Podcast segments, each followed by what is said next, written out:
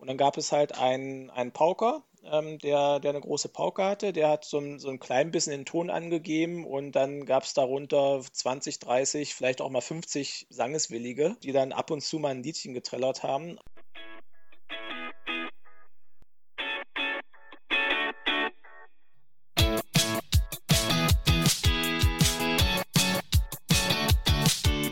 Fußballgeschichte, Fankultur, Groundhopping. Football was my first love ist deine Anlaufstelle für Fußball-Audio-Inhalte, Fußball-Podcasts und Hörbücher in der Football was my first love App.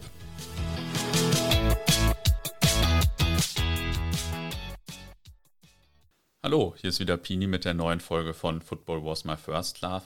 Heute gibt es mal wieder einen sehr vielfältigen und ich vermute auch sehr langen Podcast. es geht nämlich um einen deutschen Traditionsverein, um die Anfänge der Ultras, um Fußballreisen auf verschiedenen Kontinenten und so weiter und so fort. Und lustigerweise habe ich zufällig vor ein paar Monaten noch äh, ein altes Fanzine von meinem Gesprächspartner gelesen und jetzt sind wir danach in Kontakt gekommen, so völlig zufällig. Das freut, sich immer, freut mich immer sehr, wenn sich der Kreis ein bisschen schließt. Und ja, jetzt freue ich mich auf die Aufnahme. Übrigens, wenn ihr mit dieser Folge durch seid, schaut gerne in der Football Was My First Love App den Podcast Das war einmal ein Stadion an. Ich wollte da eigentlich gerade auf die letzte Folge hinweisen, in der wir über 2021 gesprochen haben. Das ist jetzt schon ein bisschen länger her. Wir haben die Aufnahme hier ein bisschen verschoben. Aber schaut da trotzdem mal rein. So, und jetzt geht's los. Mike, wer bist du und was machst du? Ja, hallo auch von meiner Seite. Ich bin Mike, Jahrgang 1980, also ähnliches Alter wie du, Pini. Und ich bin geboren und aufgewachsen in Magdeburg und bin bin jetzt aber ähm, seit äh, 15 Jahren schon wohnhaft äh, in Hannover, weil ich dort aus beruflichen Gründen ähm, hingezogen bin. Und ja, mit geboren und aufgewachsen in Magdeburg ähm, sagt natürlich schon, ich bin äh, dann Anhänger des ersten FC Magdeburg und äh, verfolge das seit ja, frühester Kindheit ähm, als früher mal noch aktiverer Stadiongänger, zurzeit eher natürlich weniger. Und ja, ich freue mich auf den Abend heute mit dir. Wie bist du denn ursprünglich mal zum Fußball gekommen? Ist ja meine Lieblingsfrage am Anfang immer. Ja, und wahrscheinlich antworte ich jetzt das, was äh, 95 Prozent aller, äh, aller Interviewpartner mit dir sagen, äh, ganz klassisch durch meinen Papa. Also mein, äh, mhm. mein Vater war schon ähm, FCM-Fan ja, über 20 Jahre, ging regelmäßig ins Stadion und irgendwann hat er halt meinen Bruder und mich mitgenommen. Und ähm, welches mein allererstes Spiel genau war, kann ich gar nicht mit Gewissheit sagen, ähm, weil damals habe ich jetzt noch keine Aufzeichnung oder sowas geführt, als es, als es losging. Und ich habe dann irgendwann, als ich mal meine Liste an Fußballspielen zusammengestellt habe, habe ich halt geschaut, von welchen Spielen habe ich noch Eintrittskarten und habe die älteste, Eintrittskarte, die mir vorlag, habe ich jetzt einfach als mein erstes Spiel definiert. Ähm, da war ich sieben Jahre mhm. alt und das war ein DDR-Oberligaspiel, 1. FC Magdeburg gegen Karl Zeiss Jena, ähm, ein 1 zu 1 vor 8000 Zuschauern im November 1987. Mhm. Ah, okay, cool. ja, das ist ja eine ganz gute Erinnerung. Vielleicht auch, wenn man äh, nicht mehr ganz genau weiß, welches das erste Spiel war. Ich erinnere mich nämlich immer an mein erstes Spiel und das war ja ein 0 zu 3 zu Hause und äh, die hinter mir haben furchtbar geschimpft. Also, das ist so äh, meine Erinnerung an das erste Spiel. Wie ging das dann weiter? Bist du dann äh, die nächsten Jahre dann immer mit deinem Vater hingegangen oder, also, oder seid ihr als Family hingegangen oder hat das dann wieder gedauert bis zu den nächsten Besuchen? Wie war das so? Genau, also ich bin dann in der Regel mit meinem äh, Vater, mit meinem Bruder sind wir dann zu den Heimspielen gegangen. Also wir haben jetzt auch nicht jedes Heimspiel mitgenommen, aber die, die meisten pro Saison schon. Und ähm, dann sind wir halt mit dem Trabi zum Stadion gefahren und äh, ja, im Grube-Stadion, im alten Ernst-Grube-Stadion, halt dann war für mich immer faszinierend als kleiner Junge da die, die Zuschauermassen zu sehen, auch wenn das irgendwie im Vergleich zu, zu heute oder zu anderen Zeiten relativ geringe Zuschauerzahlen waren. Also wir hatten so Ende der 80er einen Zuschauerschnitt, der pendelte so zwischen 8.000 und 10.000 Zuschauern. Aber es war halt trotzdem für so einen ja. kleinen Jungen ähm, sehr interessant. Ähm, und äh, was, was dann zu DDR-Zeiten halt äh, immer interessant war für meinen Bruder und mich, sind heute Fernsehkameras da, dass man nochmal ein paar Bilder vom, äh, vom Spiel sehen konnte, hinterher im Fernsehen auch, ähm, oder nicht. Und ähm, dann ging es halt auch so, den, wenn man ins Stadion hochgegangen ist, äh, ist man so am Fanblock vorbeigekommen. Der, wir saßen immer so auf, ja, auf der Gegengrade, Höhe Mittellinie irgendwo so mit äh, als, als Familie und dann war rechts von uns der Fanblock und äh, das hat man dann natürlich schon aus der Ferne wahrgenommen und äh, wie die Fans dort gesungen haben und so weiter. Und das war natürlich dann äh, beeindruckend. Und ähm, mhm. das ging dann so, äh, ich sag mal, bis, bis ungefähr 1990, bis zur Wende. Ähm, danach war dann natürlich erstmal ein paar andere Sachen angesagt. Ähm, wir, wir, sind natürlich auch in Westen gefahren ähm, äh, und so weiter. Und dann war halt der, äh, die Spielbesuche für mich erstmal vorbei, weil ich dann auch jetzt mit, mit zehn Jahren noch nicht unbedingt äh, alleine ins, ins, Stadion wollte und äh, wahrscheinlich auch nicht durfte. Aber so, so genau hat es mich da, damals auch nicht wirklich interessiert, muss ich sagen. okay. Ähm, Gab es eigentlich einen Spieler, den dann, der dann so in, am Anfang deiner Fankarriere besonders äh, prägend war oder so beim FCM oder vielleicht auch einfach noch in der DDR oder so? Wer waren da so die Spielerhelden vielleicht? Ja, also zu, vom, beim FCM war es so, dass ich, äh, ich sag mal, für, für mich hatte ich drei, drei Spieler, die mir immer in Erinnerung bleiben aus der Zeit. Das ist einmal der Torhüter Dirk Heine, der dann später auch in mhm. Gladbach in der Bundesliga gespielt hat. Ähm, dann der Libero Dirk Stamann, ein, ein Kämpfer vor dem Herrn, ähm, groß gewachsen und hat alles da hinten rausgehauen. Und äh, wie wir ihn liebevoll nennen, unseren Bomber Markus Wuckel, der vorne im, im Sturm die Tore geschossen hat. So, das sind so mhm. die, die drei Idole aus meiner frühesten Kindheit, die, die ich noch live äh, miterlebt habe. Mhm. Und bevor ich jetzt gleich weiter zum FCM frage, du bist, glaube ich, der erste Gast hier, der, mit dem ich jemals über den FCM spreche, deswegen habe ich gleich auch ganz viele Fragen. Aber vorher einen Exkurs, denn für viele Kollegen aus meiner westdeutschen Generation, westdeutsch jetzt in Anführungsstrichen, war ja die WM 90 in Italien so das zentrale Ereignis. Viele sind da, so wie ich, Fußballfan geworden. Und jetzt würde mich ja interessieren, wie war das denn, wenn man in Magdeburg aufgewachsen ist? Und ähm, es gab ja damals dann noch die DDR-Nationalelf. Wie hast du dann oder wie haben auch hat auch dein Vater dann oder wie habt ihr die WM als Kind verfolgt? Und habt ihr, weiß nicht, der deutschen Elf die Daumen gedrückt oder war das nicht so relevant? Also ich, ich kann jetzt nur von, von mir aus erzählen. Ähm, also ich kenne, weiß vom Hören sagen, dass ähm, dass die DDR-Nationalmannschaft in der DDR nicht wirklich viele Anhänger hatte. Also man ist zu den Spielen gegangen, ja, aber jetzt so, so richtig ähm, enthusiastisch war man irgendwie nicht dabei. Das ist zumindest das, was ich immer wieder höre von, von älteren Fans. Ähm, ich war in der glücklichen Lage, ich habe sogar noch ein Länderspiel der DDR gesehen. Das fand im April äh, 1989 in Magdeburg statt. Ähm, damals hat die DDR gegen die Türkei gespielt. Ähm, und das war dann auch ähm, bis dato die abstandgrößte Zuschauerkulisse, die ich gesehen habe. Also es äh, waren 23.000 Zuschauer da, was im Vergleich halt zu den 10.000, die man vorher in den Ligaspielen hatte, schon äh, mehr als doppelt so viel war.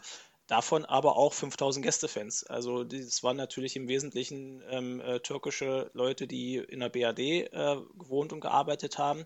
Aber das war natürlich auch äh, schon eine gehörige ähm, Größenordnung. Und das war noch ein Spiel für die WM-Quali 1990 äh, was dann auch 0 zu 2 verloren wurde. Und, ähm, äh, und damit war eigentlich schon absehbar, dass die DDR es wieder mal nicht schafft, ähm, zur WM äh, nach Italien ähm, zu fahren. Und ähm, ja, und dann kam äh, die Wende, die Mauer ist gefallen Ende 1989 und ähm, dann deutet ja in den nächsten Monaten schon alles darauf hin, dass die, ähm, dass die Wiedervereinigung stattfindet. Und dann kam die WM in Italien und ich weiß auch damals als Senior, ich habe die auch sehr viele Spiele vom Fernseher verfolgt und, und geschaut. Und ähm, da habe ich auch der deutschen Nationalmannschaft die Daumen gedrückt und, äh, und habe dann auch mit, mit jedem Spiel ähm, ist man so, so in so ein bisschen, ja, hat man mehr reingefiebert und man hat sich, äh, ich habe mich auch definitiv gefreut, als dann äh, der WM-Titel 1990 dann äh, da war, obwohl es eigentlich noch nicht mein Land war. Mhm. Das ist ja cool. Ich habe in, in, der Vorbereitung hier, hier habe ich ja total viele spannende Sachen aufgeschrieben und habe 100.000 Fragen. Aber dass du jetzt auch noch rauszug hast, dass du noch ein DDR-Länderspiel gesehen hast, finde ich ja richtig kultig nochmal. Ja, also du bist ja gar nicht so viel älter als ich und äh, hast noch ein DDR-Länderspiel genau, also gesehen. Das, das auch, Beeindruckt mich ja, gerade. Das, das, war auch, ähm, ich sag mal, mit, mit, wem ich hier aus, aus Magdeburg, auch mit den, mit den Leuten aus meiner Generation äh, spreche, es war irgendwie jeder bei dem Länderspiel. Also man hat, der eine mhm. hat die Spiele gesehen, der andere das Spiel, ähm, aber bei dem Länderspiel hat, äh, war irgendwie jeder dabei. weil halt, weil, äh, mhm. weil halt auch ich sag mal, das letzte Länderspiel davor war schon ein paar Jahre her in Magdeburg und dann, dann zieht es natürlich die Leute auch hin, das, das Ganze zu sehen. Ja, und wie war das dann, als die Mauer fiel und als man auf einmal eine andere Nationalmannschaft hatte? Also vielleicht einerseits für dich, aber vielleicht auch für die ältere Generation? Also für die ältere Generation kann ich, kann ich gar nicht so viel sagen, wie, wie, wie das ist. Ähm, für mich, ähm, ich, ich war dann eigentlich relativ schnell auch ähm, ja, ich, ich, will nicht sagen Fan, aber habe hab schon mir die Spiele angeschaut, ähm, im, im, Fernsehen damals natürlich und äh, habe mich gefreut, wenn, wenn die Mannschaft, äh, äh, die Nationalmannschaft gewonnen hat. Und ähm, ja, aber das, das war im Prinzip mehr so aus der Entfernung. Ich sage mal, das hat sich dann später auch ähm, noch ein bisschen intensiviert bei mir. Dazu äh, kommen wir später noch. Ähm, aber äh, ich, ich habe jetzt nicht so wie, wie bei vielen anderen und ich weiß, du gehörst ja auch nicht zu den Nationalmannschaftsfreunden. Äh, äh, das, äh, das, ist bei mir nicht der Fall. Also es, ich sag mal, es ist auch bei mir in den letzten Jahren deutlich abgekühlt, aber ich, ich sag mal, wenn jetzt WM ist oder wie auch immer und äh, man geht auf den Titel zu oder hat da Chancen, dann, äh, dann, dann freue ich mich schon dabei. Aber ich, ich weiß, da bin ich äh, gerade in Magdeburg ähm, in, der, in der Minderheit. Also es sehr viele Leute halten, halten dort nicht unbedingt zur Nationalmannschaft. Das, das muss man schon so sagen. Hm. Ähm, erzähl dann, ich, du hast vorhin schon ein bisschen erzählt, äh, was der erste FCM dann für ein Verein war, als du äh, dazugekommen bist. Vielleicht kannst du noch ein paar Sätze dazu sagen, vielleicht gerade auch äh, ja, nach dem Mauerfall oder was sich nach dem Mauerfall geändert hat. Ich bin da vorhin so reingegrätscht mit meiner WM 90. Ja, kein Problem. ähm, ja, also es kam ja dann die Wende und wir haben ja seit 1966 durchgehend in der ersten Liga gespielt, in der, in der Oberliga. Und dann sind wir in der Saison 89-90 ähm, Dritter geworden. Das war auch dann die erste Europapokalteilnahme nach fünf oder sechs Jahren dass der FCM mal wieder international dabei war. Und wir waren sogar am letzten Spieltag zur Halbzeit Meister. Da, ähm, äh, das, das war eine Konstellation. Am Ende sind wir trotzdem bloß Dritter geworden, aber es hat zumindest für den UEFA-Pokal gereicht. Äh, was mhm. dann äh, auch mit den letzten Spielen war ähm, äh, im Europapokal ähm, äh, zur Folge hatte. Und da kann ich mich auch glücklich schätzen. Ich habe zumindest ein Europapokalspiel des FCM gesehen, die zwei Heimspiele. Also das, das war dann auch, ja, dass, äh, äh, dass mein Vater ähm, mit uns ins Stadion gegangen ist. Es war, äh, Beispiele waren Mittwochabend, irgendwie 20 Uhr oder irgendwie sowas. Und ich meine, ich war zehn Jahre Schüler, aber mein Vater hat gesagt, ja, ist Europapokal, da gehen wir natürlich ins Stadion. ähm, mhm. So, das erste äh, Erstspiel war gegen Rovaniemi aus Finnland. Die sind ja am Polarkreis und ähm, da gibt es eine witzige Geschichte zum Rückspiel. Also das Hinspiel war in Magdeburg, ähm, 0 zu 0 und das Rückspiel dann fand am 3. Oktober 1990 statt, also exakt am Wiedervereinigungstag. Das heißt, die Mannschaft und die Fans und nach meinem Kenntnisstand waren es 13 Fans, die mit nach Rovaniemi gereist sind. Ähm, die sind als DDR-Bürger halt hingereist und sind als äh, BRD-Bürger zurückgereist zu, ähm, zu, dem, äh, zu dem Spiel. Und das Spiel ging 0 zu 1 aus und äh, für den FCM und dann ging es in die zweite Runde gegen Girondin Bordeaux. Und äh, da sind beide Spiele 0 zu 1 verloren worden. Und es gab dann eine organisierte Fanreise nach Bordeaux mit Bussen. Also da waren, ich weiß nicht, 500, 600 Magdeburger waren dann in Bordeaux, weil es auch die, die erste Europapokalreise im Westen war, überhaupt, die überhaupt so möglich war. Das haben mhm. dann natürlich nochmal viele wahrgenommen. Und auch da gibt es wieder eine interessante Geschichte. Es gab äh, beim Hinspiel in Magdeburg gab es äh, Ausschreitungen im Stadion äh, weswegen die UEFA äh, dem FCM damals äh, eine Zuschauersperre für das nächste Europapokalheimspiel auferlegt hat. So, das sind mittlerweile 30 Jahre her. Also ich weiß nicht, ob die Sperre noch gilt. Das ist immer so dieses, äh, dieses lustige Rätselraten bei uns, äh, äh, wenn wir mal wieder dahin kommen. Aber äh, da gab es mal, Dresden hatte eine ähnliche Sperre nach einem Europapokalspiel, ähm, nach dem letzten ähm, Heimspiel. Mhm. Und da hieß es wohl schon Ende der 90er, dass das dann verjährt war oder irgendwie sowas. Und insofern mhm. gehen wir davon aus, wenn wir mal wieder uns qualifizieren, dass, dann, äh, dass wir dann auch ins Stadion dürfen. Das ist ja lustig, von eurer Sperre wusste ich ja, gar nichts. Doch, das, äh, das, das, das ist so, ja. Ja, auf jeden Fall dann ähm, kam es halt zur Saison 90, 91 und ähm, dann ging eigentlich so die sportliche Misere bei uns los. Ähm, es waren damals schon dann wichtige Spiele sind schon in den Westen gegangen und die Mannschaft konnte halt bei weitem nicht mehr das bringen, was sie in der Saison vorher geleistet hat, was als wir Dritter geworden sind. Und ähm, am Ende ist der FCM, ich glaube, Zehnter in der Saison geworden, was hieß noch Quali-Runde für die zweite Bundesliga. Und da hat man dann äh, fast alles äh, kläglich verloren und ist dann sofort in die dritte Liga abgestiegen. Und das war so ein richtiger Bruch im Verein und in der Fanszene. Also Wahrscheinlich auch so von den Zuschauerzahlen. Ja, kom komplett. So, also es war, ähm, man hat sich dann in der ersten Drittligasaison mit Union ähm, Berlin lange Zeit ein Rennen um den ersten Platz geliefert und da war dann auch, ähm, als man im Hinspiel auf Union traf, waren irgendwie nochmal 5000 Zuschauer da, aber das war eine absolute Ausnahme und schon zum Ende der Saison hin und dann auch in der Saison drauf ähm, pegelten sich die Zuschauerzahlen irgendwo um, um die wenigen hundert ein. Also es war ein, war ein wirklich dreistelliger ähm, Zuschauerschnitt, ähm, das, äh, was, was dann relativ wenig war. Und ich muss sagen, in der Zeit war ich halt auch nicht ähm, äh, im Stadion. Ähm, so, ich kam dann erst wieder, ähm, für mich ging es erst wieder los Januar 1993. Mhm. Ähm, und zwar durch einen ähm, äh, mehr oder weniger Zufall. Es gab ja damals, erinnerst du dich vielleicht auch noch dran, dieses DFB Hallenmasters, diese Hallenturnierserie im Winter, die immer stattfand. Aber natürlich. Ja, und ähm, da fand auch jedes Jahr ein, eines dieser Turniere in Magdeburg statt. Und äh, da ist mein Vater mit mir dann 1993 im Januar mal hingegangen ähm, zum sogenannten Jägermeister Cup. Jägermeister war damals Hauptsponsor beim FCM.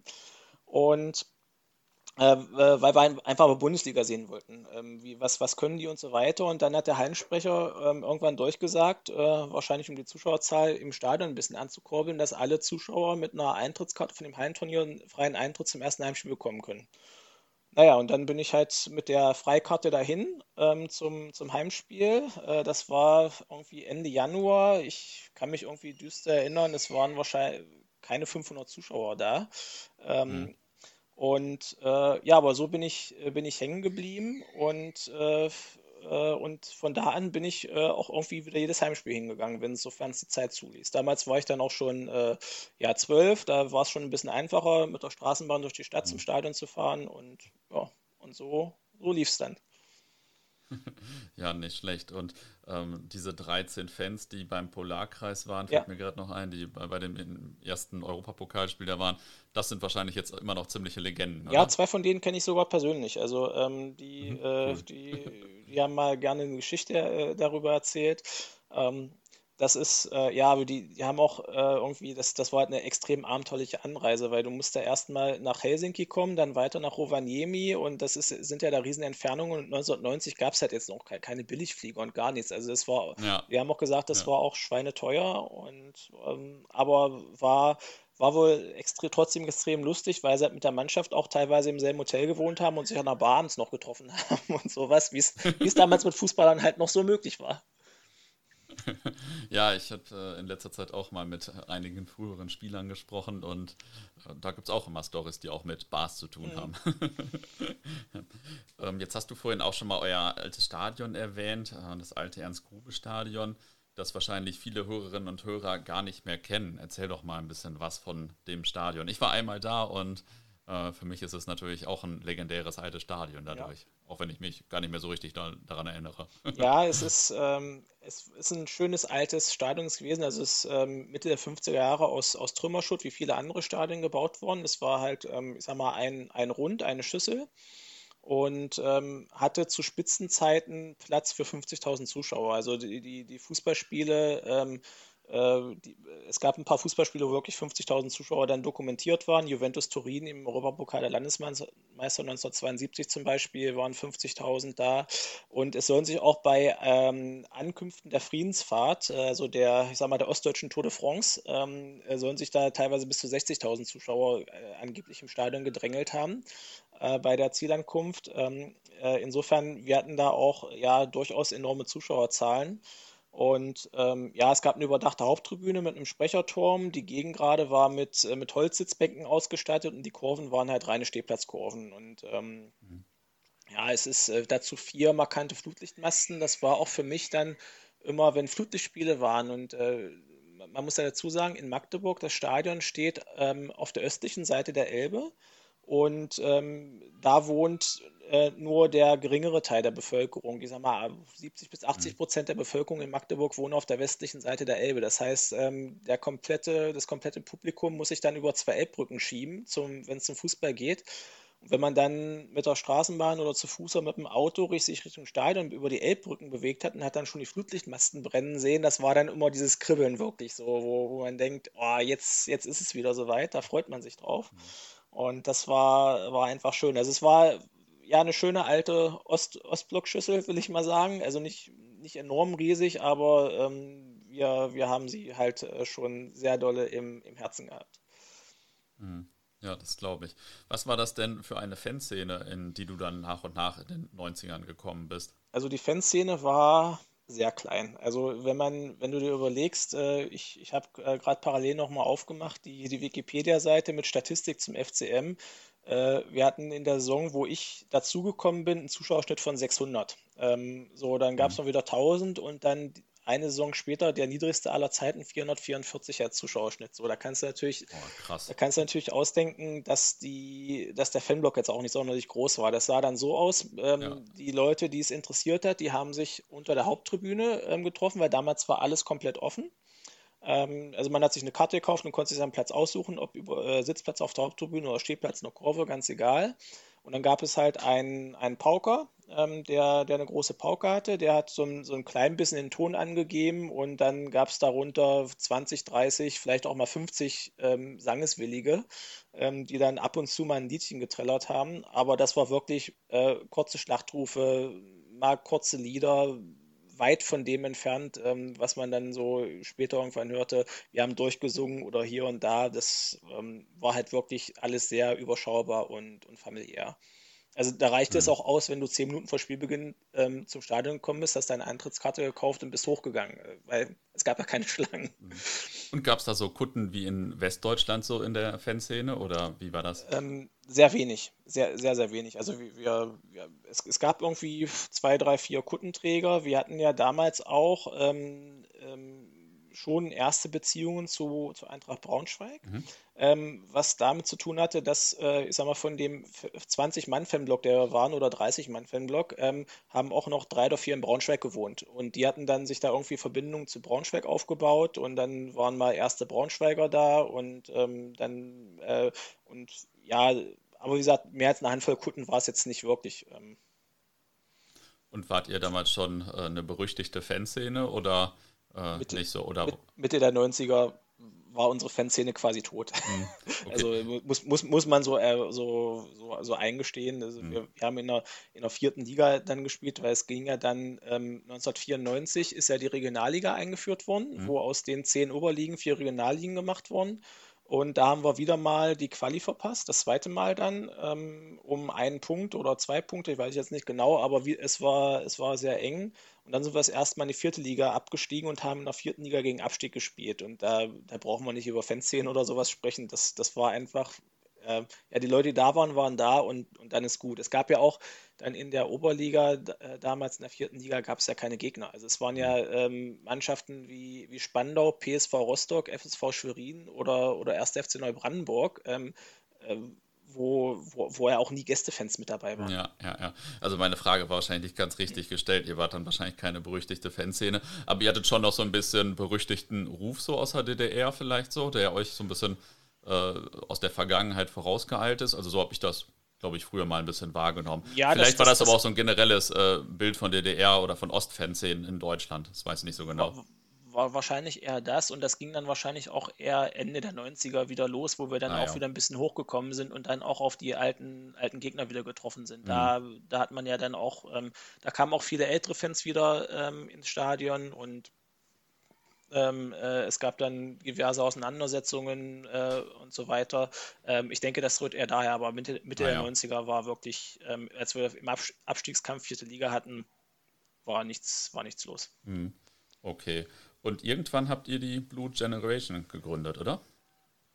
Ähm, genau, das war ähm, im Jahr 2000. Mhm. Das äh, war halt, ich sag mal, es, es ging langsam los mit äh, wieder, dass die Fanszene einen enormen Aufschwung hatte in unserer Aufstiegssaison 96, äh, 97. Ähm, äh, da fing es auch an und da würde ich mich aus dem Fenster lehnen, dass wir einen der ersten Vorsänger in Deutschland hatten. Mhm. Ähm, das, war, das war aber wirklich, äh, ich will mal sagen, ähm, äh, noch, noch kundengetrieben. ähm, aber es war irgendwie in der Bierlaune, hat sich, hat sich einer da mal auf den Zaun gestellt und hatte, hat da vorne dann angefangen, ein paar Lieder vorzuträllern und ähm, das kam irgendwie gut an und ähm, dann, dann wurde es so weitergetragen. War aber jetzt, da waren noch gar keine Ultra-Gedanken oder sowas im Spiel. Es war einfach, da stand vorne einer auf dem Zaun, der hat ein paar Mal pro Spiel was angestimmt und das wurde gut angenommen, weil das auch schon ähm, ja, äh, anerkannt war. Ähm, und, äh, und dann sind wir halt aufgestiegen 1997 und dann ging es halt erstmalig für uns in die Regionalliga hoch, wo wir halt auf äh, den Großteil der ehemaligen DDR-Oberliga wieder getroffen sind an, äh, an Vereinen Und da kam dann auch ein richtiger Zuschauerausschwung. Also da sprechen wir dann ähm, auch wieder ähm, ich sag mal, es muss man alles relativ sehen. Wenn wir vorher 600 zu, im Schnitt hatten, reden wir da dann auf einmal von irgendwas 2.000 bis 3.000. Also es, sind, es, ist auch nicht die Masse, aber es ist trotzdem innerhalb von kurzer Zeit eine Vervierfachung des ja. Zuschauerschnitts. Und ja, das ist, äh, und das, ähm, das hat man auch gemerkt. Also hatten wir auch bei großen Spielen äh, irgendwie 8000 Zuschauer gegen Dynamo Dresden oder irgendwie sowas, solche Sachen. Ähm, klar gab es dann auch wieder die kleinen Berliner Vereine, die dann, wo dann nur 1500 da waren oder sowas. Aber ähm, das war schon, ähm, äh, schon ein enormer Schwung wieder für die Fanszene. Junge sind nachgekommen, Ältere sind wieder zurückgekommen und das hat sich so äh, irgendwie ergeben. Hm. Also es ist dann so äh, 2000 in der, oder nach der Jahrtausendwende dann mit den Ultras anfing, da war der ganze Verein, die ganze Fanszene auch schon wieder so im Aufschwung im Vergleich. Ne? Genau, mhm. ja, genau. Und das, das war, war bei uns einfach die, ich sag mal, es hatten sich dann nach und nach bestimmte interessierte Fans, äh, die den Ultra-Gedanken hatten, zusammengefunden und ähm, haben überlegt, was man machen kann. Und dabei kam es dann auch zur, zur Gründung der, der Blue Generation, ähm, was ursprünglich mal ähm, als so eine Art Dachorganisation vorgesehen war. Mhm. Das hat sich dann später anders entwickelt, aber wir wollten halt Anlaufpunkt sein für verschiedene ähm, äh, äh, ja, Fans, auch dass man, dass man so Ansprechpartner ist für andere Fanclubs und so weiter. Ähm, und äh, wo man auch dazu sagen muss, die, die BG war dann nicht die erste Ultras-Gruppe äh, in Magdeburg, sondern es gibt ja noch Kommando Eastside, die haben sich 1999 gegründet. Mhm, okay. Und äh, bei beiden Gruppen war das so, dass sich die Mitglieder vorher schon, ich weiß nicht, dass die aus der Match Live klassischerweise so Ultras und so kannten oder von Ranissimo ja. oder so und mhm. ähm, dadurch dann überlegt haben, sowas auch in Magdeburg zu machen quasi. Ja, genau. Vielleicht ein, ein Gedanke kurz zwischendurch, äh, weil, weil es wieder leicht falsch ausgesprochen hast. Ähm, äh, Magdeburg wird mit kurzem A gesprochen. Ah, ja. Wer sich einheimisch fühlen will, sagt Magdeburg. Das ist der, äh, das ist dann der Dialekt. Ähm, also wenn man als, äh, als Magdeburger dieses Magdeburg hört mit einem langen A, da, da krempeln sich die Fußnägel hoch. ja, ich hoffe, dass das äh, nicht mehr allzu häufig in diesem Gespräch passiert wird, aber ja. bestimmt nochmal. Hörst du bestimmt aber auch häufiger falsch, oder? Ständig. Also wir, wir als Magdeburger wissen auch gar nicht, wo das herkam. Wahrscheinlich muss es mal irgendein Nachrichtensprecher Anfang der 90er irgendwie so gesagt haben und seitdem hat sich das verbreitet, aber es ist halt, es, wird ein, es ist ein kurzes A und das ist das Wichtigste.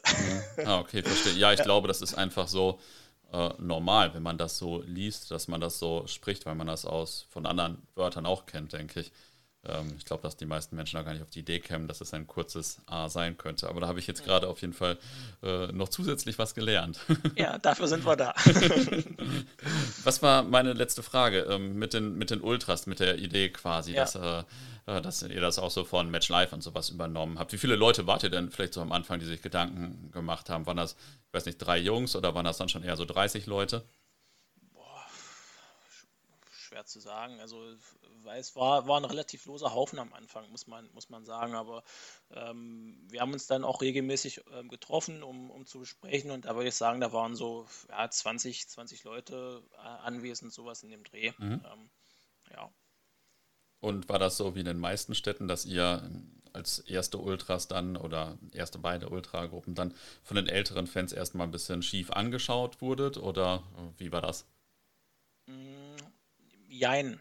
Also wir hatten das äh, Glück, dass bei uns ähm, auch, ähm, ich sag mal, ein paar ältere ähm, Leute mitgemacht haben, die mhm. das die Idee grundsätzlich gut fanden, die dann vielleicht eher im Hintergrund ähm, waren, aber die, die dann grundsätzlich auch dabei waren. Und ähm, äh, klar gab es dann wie, wie überall ein paar andere ältere Fans, die dann erstmal guckt haben, was wollen die denn jetzt eigentlich und so weiter. Aber ähm, ich sag mal, das, das zieht sich auch dann später durch die, äh, durch die nächsten Jahre.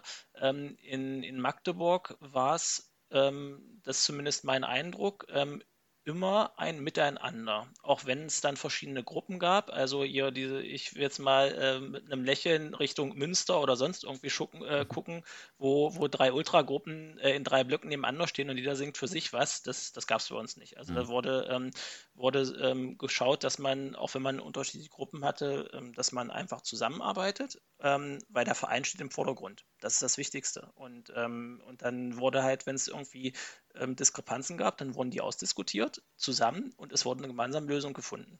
Mhm. Fertig. Mhm. Also okay. insofern finde find, find ich immer komisch, dass, dass, es, äh, dass es in anderen, anderen Städten, äh, bei anderen Vereinen nicht so ist, dass es dann Abspaltungen gibt und so weiter und man ist sich Spinnefeind hinterher. Kenne ich nicht.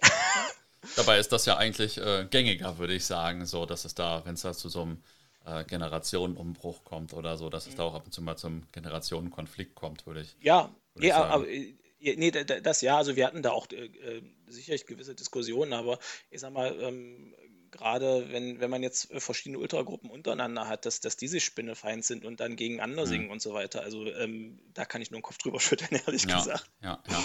Was waren denn so die ersten Aktionen, die ihr gemacht habt? Ich weiß nicht, erste Choreos oder erste ja, Büro oder gab, so? Ja, gab dann halt ähm, gewisse Choreos im kleineren Maße und das wurde dann mit der Zeit halt immer ein bisschen größer. Äh, Pyro-Einsatz war sicherlich auch dabei. Ähm, äh, ja, ich sag mal, man fängt klein an mit ersten Aktionen und wird dann irgendwann immer größer. Und ähm, ich sag mal, das ist auch, was dann, ich glaube, die älteren Fans gesehen haben, dass, ähm, dass wir ein, äh, einfach das Wohl des Vereins auch irgendwie ähm, äh, im, im Sinn haben, dass wir halt dann da eine, äh, irgendwie eine Choreo im Blau-Weiß machen. Was sieht, das sieht cool aus, dass wir ein bisschen für ein bisschen mehr Stimmung sorgen wollen und so weiter. Und ich äh, und das ist eigentlich das, was, äh, was, was gut ankam. Und mhm. deswegen mhm. gab es halt, halt auch nie so die Riesenprobleme. Mhm. Okay. Und unabhängig von bestimmten Spielen, über die wir gleich noch sprechen, woran erinnerst du dich denn speziell, wenn du an die Anfänge der Ultrazeit in Magdeburg denkst? Magdeburg. ähm, ja, es war am Anfang sehr familiär ähm, und äh, man, man hat, man, man, hat Gleichgesinnte getroffen, hat sich einfach gefreut, dass es da Leute gibt, die genauso ticken wie, wie man selber. Ähm, und äh, hat dann versucht, was das aufzubauen. Also ja, wir haben ja dann auch ähm, äh, Fan, Fanzeitungen mit, mitentwickelt und so weiter. Und ähm, ja, es war einfach, ich sag mal, es war einfach eine schöne Zeit, das am, am Anfang dort, dort aufzubauen. Mhm. Ohne, ohne, da kann ich jetzt gar nicht speziell was rausheben. Mhm. Es war wann war denn so der Zeitpunkt erreicht, in dem ihr euch, sag mal in Anführungsstrichen, durchgesetzt hattet, auch wenn das jetzt nicht so wie in anderen Städten war, sondern aber wo ihr dann vielleicht, ich weiß nicht, die prägende Kraft in der Kurve wart oder so? Kann ich gar nicht so genau sagen, weil ich, ich hatte mich dann irgendwann auch ähm, relativ schnell zurückgezogen und ähm, äh, war dann nicht mehr ganz so tief involviert. Ähm, insofern kann ich, kann ich das ehrlich gesagt gar nicht so genau sagen. Mhm. Und während der Saison 2004, 2005 musstet ihr ja das angesprochene Ernst-Grube-Stadion verlassen. Wie war das denn eigentlich für die Fanszene? War das ein Drama, das alte Stadion zu verlassen oder waren alle froh? Es, es war ein Mischmasch. Es, ähm, also es war natürlich, das Stadion war 50 Jahre alt und alle hatten es lieb gewonnen. Jeder hatte diverse tolle Erinnerungen dabei, äh, tolle Spiele gesehen ähm, und äh, dem traute man dann natürlich schon ein bisschen nach.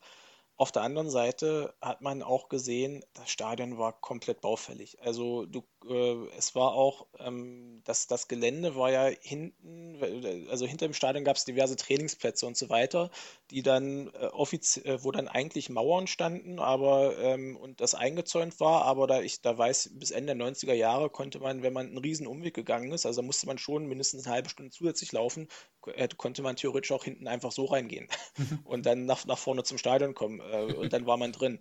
Äh, so dazu konnte, das heißt, man konnte auch alles reinbringen. Man, es lagen im Stadionbereich halt auch äh, noch Mitte der 90er irgendwie äh, Steine rum. Also du konntest ja auch den, aus den alten Aufgängen, die waren, konntest du mit ein bisschen Kraftarbeit hättest du dir die Steine da von den, äh, von den Treppenstufen rausnehmen können und hättest die jetzt Wurfgeschosse nutzen können. Also es mhm. war schon, äh, es war schon grenzwertig, muss man sagen. Also äh, heute würde das Stadion wahrscheinlich auch keine Zulassung mehr bekommen.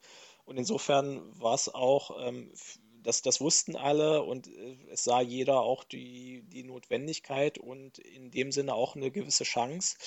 Ähm, und ähm, ja, es, es, es, es wurden halt nicht alle sagen wir so, mein Stand als Fanszene, soweit ich weiß, auch immer im Austausch mit, mit, der, mit dem Verein und mit der Stadt, um gewisse Ideen mit umzusetzen. Also wenn ich mich richtig erinnere, ähm, aber da können mich auch gern andere Leute ähm, widerlegen, ähm, waren ursprünglich gar keine Stehplätze geplant und die wurden dann erst auf, auf Druck der, ähm, der Fans wieder ähm, äh, zugelassen oder mit, mit eingeplant. Ähm, allerdings nur in den Ecken, nicht wie wir es wollten, hinterm Tor. und dass es dann zu der großen Hintertortribüne, Stehplatztribüne jetzt kam, das war jetzt auch erst vor, vor ein paar Jahren äh, dass das umgebaut wurde. Und auch das war ja auf, ähm, auf Veranlassung der Fans, dass die sich dafür eingesetzt haben, dass wir eine ähm, Stehplatztribüne hinterm Tor bekommen wieder. Mhm. Mhm. Das heißt aber, dass ihr jetzt mit dem neuen heutigen Stadion zufrieden seid oder geht so? Ja, also den, den Umständen entsprechend sind wir, sind wir zufrieden, aber es liegt auch, ähm, ich sag mal, ähm, äh, die Fans ähm, und äh, haben es ein sehr schönes Stück heimisch gemacht. Also es ging ja dann schon relativ früh los, dass zum Beispiel die Treppenaufgänge, die Stufen ähm, vorne in Blau und Weiß angemalt wurden. Ähm, dass es halt kein einfacher grauer Betonklotz mehr war und ähm, dass dann jetzt in den letzten Jahren ähm, auch diverse Wandgemälde draußen ähm, am Stadion entstanden sind, wo die Fanclubs ihr, ihre Logos ähm, in, in wirklich äh, äh großer Größe ähm, ähm, dort anmalen konnten, präsentieren konnten, dass wenn man schon vom Weiten aufs Stadion zukommt, dass man halt da diverse schöne, ähm, schöne Wandbilder sieht und, und Graffitis von, äh, von den einzelnen Fangruppen und Fan, äh, ähm, ja, aus, aus der Kurve einfach, dass man, dass man sieht, okay, hier, das ist, das ist unser Zuhause und das ist halt treibende Kraft hinter, hinter den Magdeburger Fans gewesen, die das halt gesagt haben, wir wollen hier ähm, das wirklich ein, zu, äh, zu, einem Zuhause für uns machen und nicht einfach bloß einen grauen Betonklotz stehen haben. Mhm. mhm. Äh, ich muss jetzt ein bisschen spunzeln. Ich habe hier jetzt äh, im nächsten Absatz verstehen und äh, also da geht es gleich um Magdeburg gegen BFC. Lustigerweise habe ich hab ja hier gerade zufällig auf das Buch in kleinen Gruppen ohne Gesänge geguckt äh, von den mhm.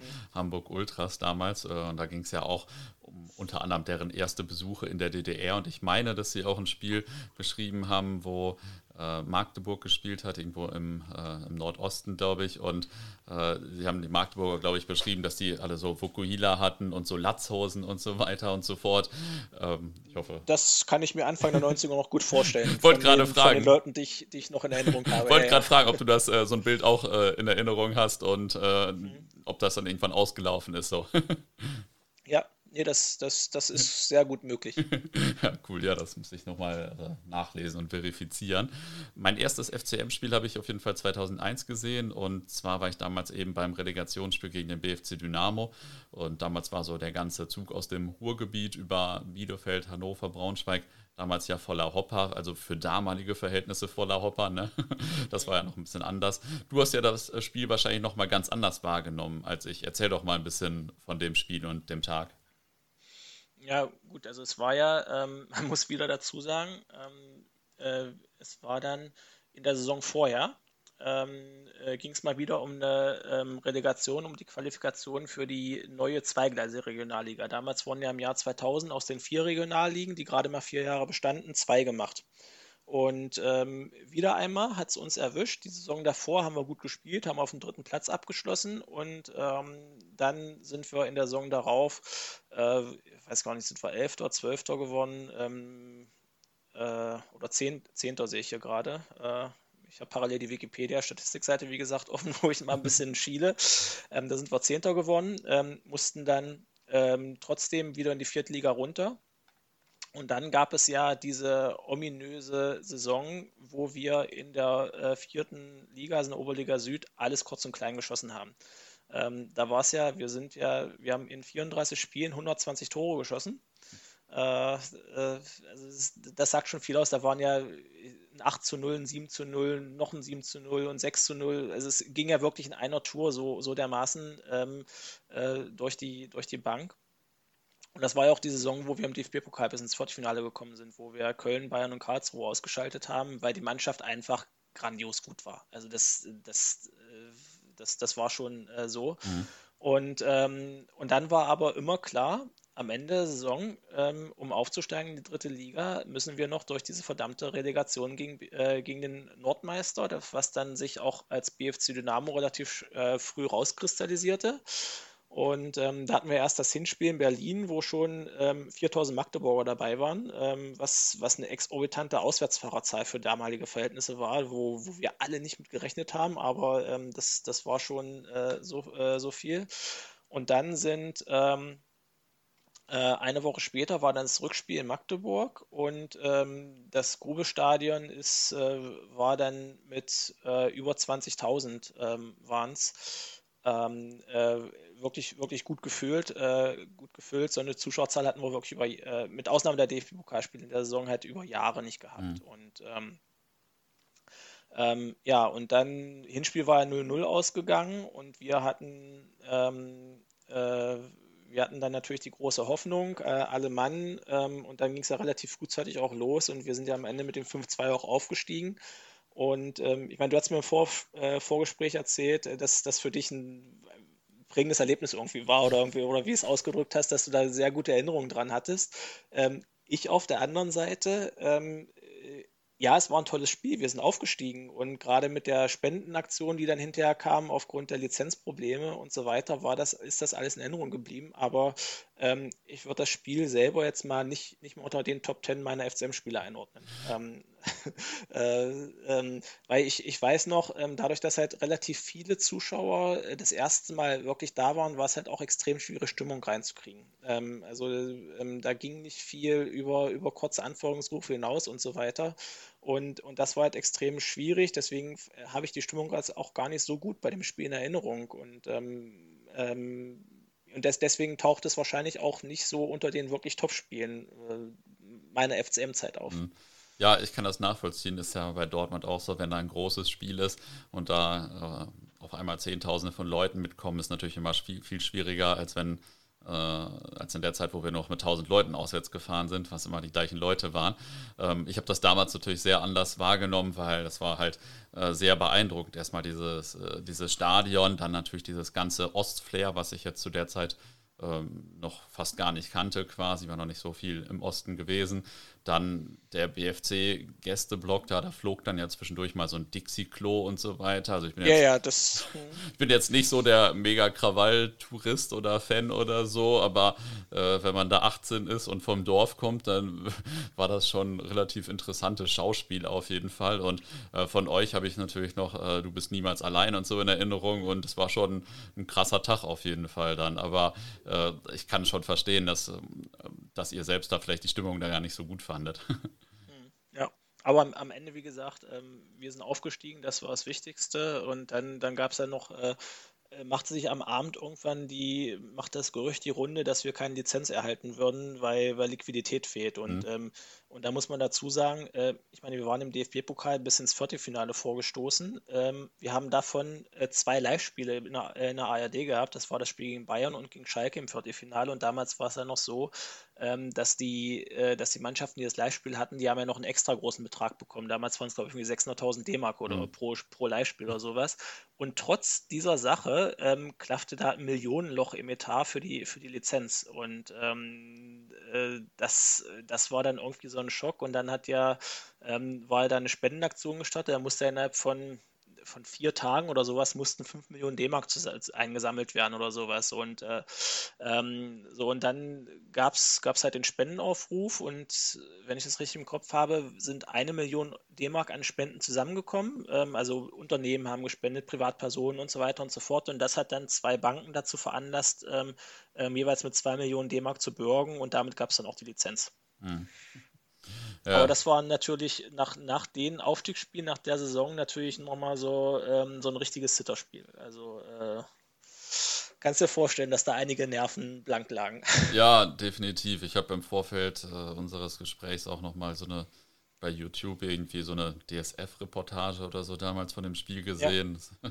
Ja, ja, ja die, die, die DSF-Reportage, die, da muss man dazu sagen, ich weiß nicht, ob du den Hintergrund kennst, die war, also man sieht das auch raus, die war eigentlich komplett auf dem BFC ausgelegt, ja, ja, die Reportage. Ja, Und dann hat man ähm, im, im Laufe der, äh, der Relegationsspiele, dann haben wir gewonnen, dann musste irgendwie auf den FCM umgeschwenkt werden. Und dann kam auch noch dieses Thema Spendenaktion. Das heißt, man hat richtig in, einen Bruch in der Reportage gesehen, meines Erachtens, wo dann ähm, äh, gesagt wurde, wir müssen jetzt, äh, wir wollten noch eigentlich was vom BFC zeigen, jetzt müssen wir auf den FCM umschwenken, weil dann, äh, weil, weil da lief ja auch was. Das hat, hat man richtig rausgemerkt, äh, finde ich. Ja, ja, also ich habe da so mit äh, anderthalb Augen hingeguckt, sage ich mal, aber selbst da ist mir schon aufgefallen. Also das, äh, da fehlte schon so der rote Faden und klar, genau. das liegt dann, lag dann wahrscheinlich einfach an den Ergebnissen.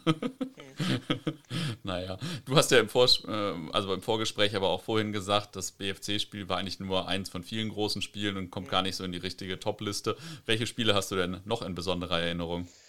Ähm, also ich habe mal ähm, äh, vor vor ein oder zwei Jahren ähm, gab es mal ähm, äh, im Torforum, das wird der eine oder andere ähm, äh, Hörer sicherlich auch kennen, ähm, gab es mal eine Diskussion, welches waren die eure besten besuchten Fußballspiele? Und da hatte ich mich auch mal rangesetzt und habe für das sowohl für FCM als auch für Groundtopping für mich meine äh, besten Spiele rausgeschrieben. Und ähm, interessanterweise halt aus der Saison 2000, 2001 ähm, tauchen auch keine Pokalspiele gegen Bayern, gegen Köln oder Karlsruhe darin auf, weil für mich waren halt die diverse andere Spiele noch viel wichtiger. Also mhm. meine absolute Nummer 1 ist aus der Saison 96, 97. Ähm, damals waren wir noch vierte Liga. Ähm, das war FCM gegen Fortuna Magdeburg. Ähm, warum ist das meine Nummer 1?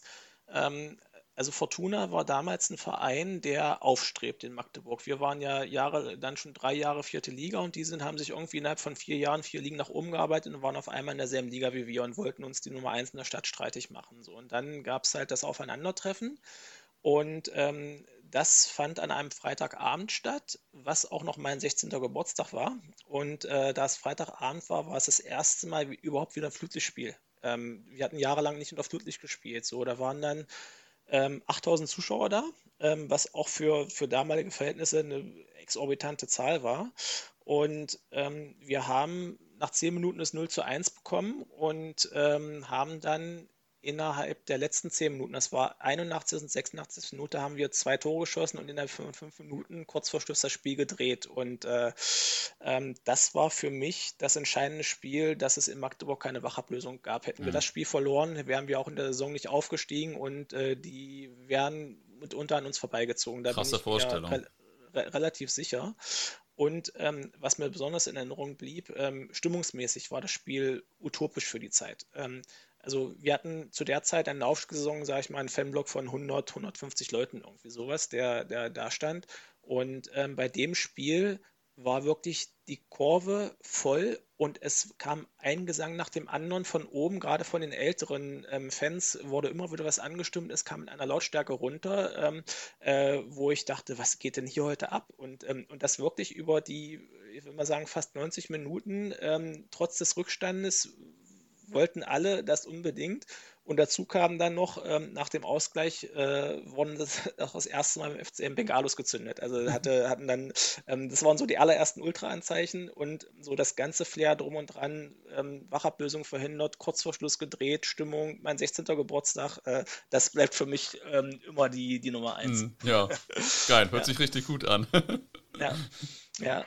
So, dann, dann auf der Nummer zwei sind äh, für mich die Aufstiegsspiele gegen Offenbach. Also die, da ziehe ich auch keines der beiden Spiele raus, sondern beide zusammen einfach. Mhm. Da, da passte einfach alles zusammen. Wir waren ja sportlich als der große Außenseiter angesehen und ähm, es, es passte einfach alles zusammen. Die Stimmung, das war ja, ähm, da kriege ich heute noch Gänsehaut, wenn, der, mhm. wenn man wenn ich daran denke, wie das ganze Stadion da 90 Minuten stand, gebrüllt hat und so weiter. Ähm, und dann mit dem, mit dem Rückspiel, äh, äh, wo dann alle Dämme brachen, das, äh, ja, und dann halt wirklich Aufstieg erstmal in den Profifußball nach 25 Jahren, wo dann wirklich alles, alles abfiel. Ähm, das war, äh, das war für mich das. Ähm, dann habe ich ein Spiel, 2011, 2010, 2011, eine Saison. Da haben wir in der vierten Liga, nee, äh, warte mal, jetzt muss ich kurz, war das vierte oder dritte Liga? Ähm, nee, war vierte Liga, ähm, Regionalliga. Ähm, äh, natürlich. Ähm, da haben wir gegen Abstieg gespielt. Ähm, und ähm, äh, das war nicht, noch nicht die Saison wie eine Saison, äh, wie ein Jahr später, wo wir Tabellenletzter geworden sind, nur aufgrund der Regionalliga-Reform drin geblieben sind, sondern das war noch, da mussten wir wirklich um Klassenerhalt kämpfen und da haben wir irgendwie, das war drei, vier Spieltage vor Schluss, ähm, gegen Eintracht Braunschweig zweite Mannschaft gespielt. Hm.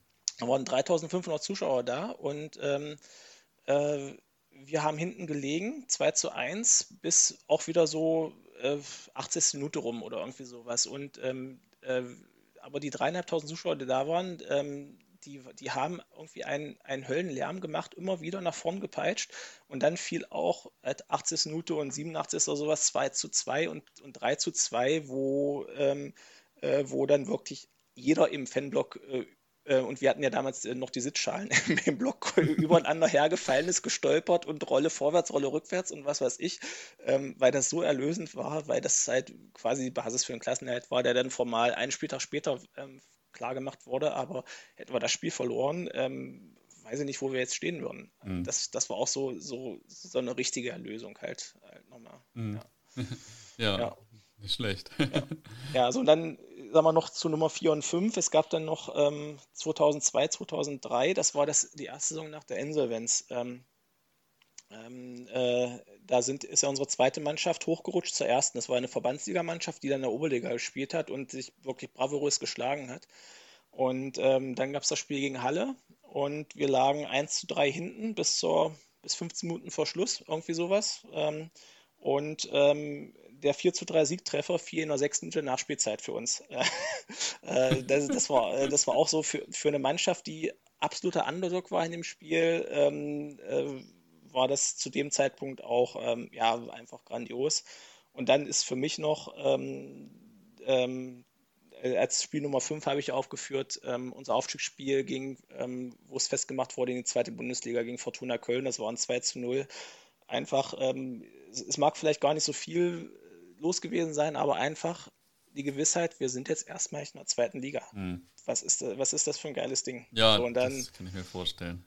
Ja, und dann, wie gesagt, da gibt es noch diverse andere ähm, Spiele drumherum, ähm, die Pokalspiele 2000. Ähm, wir haben mal einen 13-0-Erfolg in Dresden gefeiert, der erste Sieg in Dresden nach, nach fast 30 Jahren oder irgendwie sowas. Ähm, wir haben die, andere DFB-Pokalsiege gegen Augsburg oder, oder irgendwie sowas, ähm, die, die waren alle grandios, ohne Frage. Aber irgendwann muss man halt äh, sagen, was sind eigentlich meine besten Spiele gewesen. Ja, die Qual der Wahl, das ist doch äh, sehr ja. schön.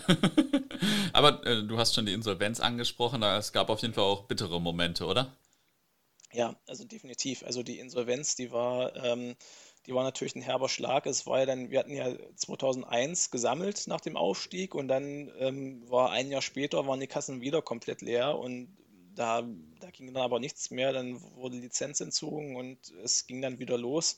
Halt ähm, fast die gesamte Mannschaft, wie gesagt, ist abgehauen und äh, die zweite Mannschaft ist aufgerückt und das hat dann aber auch ähm, das, klar war das ein Schock für uns in dem Moment. Ähm, aber es hat sich relativ schnell ähm, so eine jetzt erst Rechtsstimmung breit gemacht, wie es ja oftmals ähm, äh, der Fall ist, hat man ja schon von vielen anderen Vereinen auch gehört. Und gerade weil halt ähm, die zweite Mannschaft, und das waren zu dem Zeitpunkt fast ausnahmslos wirklich Spieler, die aus der eigenen Jugend kamen. Ähm, die sind dann in die erste Mannschaft hochgerückt und haben, haben zugesehen, dass sie kämpfen. Und es war für alle klar, wir wollen den Klassenerhalt schaffen. Wenn das klappt, ähm, schön, aber wenn es nicht klappt, dann macht auch niemandem äh, jemand einen Vorwurf.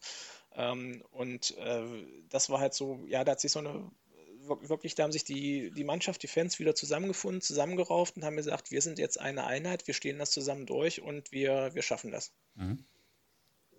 Und äh, ja, ich, äh, vielleicht noch andere bittere Momente?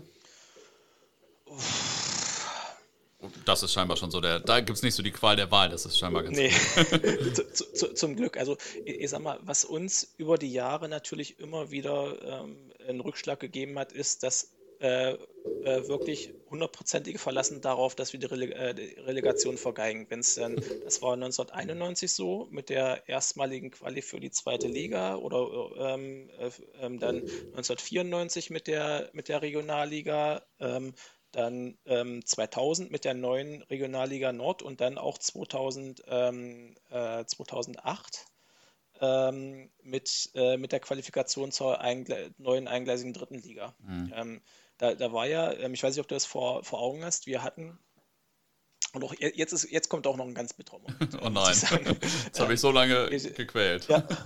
Ähm, wir sind ja 2006 aus der vierten in die dritte Liga aufgestiegen. Und ähm, das war dann auch ähm, die Folgesaison, wo unser Stadion, das neue Stadion eingeweiht wurde.